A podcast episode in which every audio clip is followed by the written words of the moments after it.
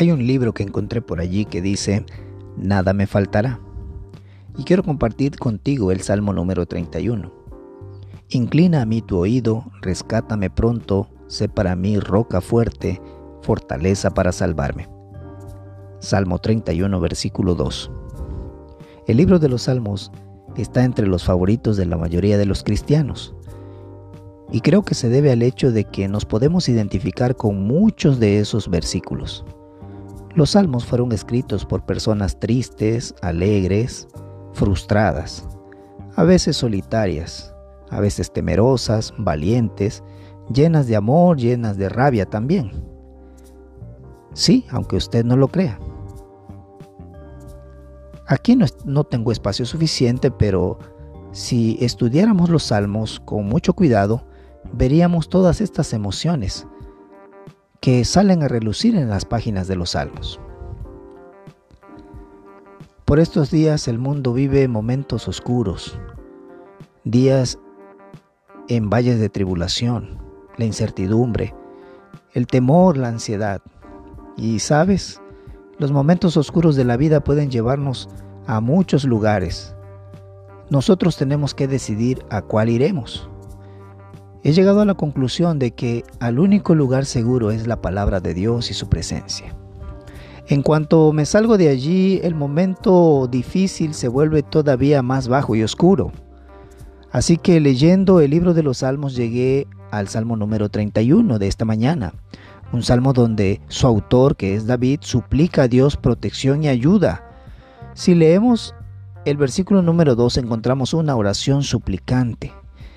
Inclina a mí tu oído, rescátame pronto, sé para mí una roca fuerte, fortaleza para salvarme. Estas son las palabras de alguien que sabía dónde acudir en momentos de angustia y debilidad. Dios escucha. Sí, estimado hermano, Dios escucha nuestras oraciones. No se quedan en el techo. En días como estos, en días como los que vivimos hoy, la, preocupación solo produce más preocupación, ¿no es cierto? Ansiedad. Hay que correr a Dios y abrazarnos a Él de todo corazón, no solo porque nos escucha, sino porque es nuestra roca. Él permanece firme, Él nos sostiene. Además David dice, me gozaré y me alegraré en tu presencia, porque tú has visto mi aflicción, has conocido las angustias de mi alma, dice en el versículo 7. ¿Te percataste de eso? En medio de las circunstancias difíciles había un motivo de alegría, la misericordia de Dios. Esa nunca se agota, esa nunca acaba cada mañana. Y de ahí podemos alegrarnos. Es una alegría que no depende de las circunstancias, sino de Dios, que domina las circunstancias y que no solo nos escucha, sino que ve nuestras angustias. No estamos solos en esta situación, estimados hermanos. Nuestras vidas están seguras en Dios. Y no me ha entregado en manos del enemigo, tú has puesto mis pies en lugares espaciosos, dice el versículo 8 de este salmo. David, sin duda alguna, escribió este salmo en medio de la angustia, de la persecución.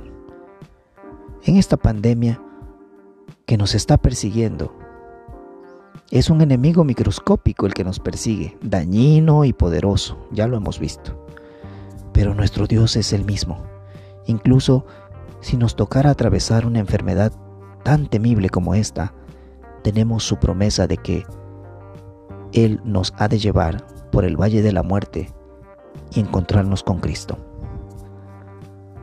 Por lo que hizo en la cruz del Calvario sabemos que pase lo que pase, el Señor nos pondrá en un lugar espacioso, hermoso, perfecto, que es su presencia eterna. Que el Señor te bendiga en esta mañana, que lo comiences con alegría y con este salmo tan hermoso. Dios te bendiga. Te deseo lo mejor.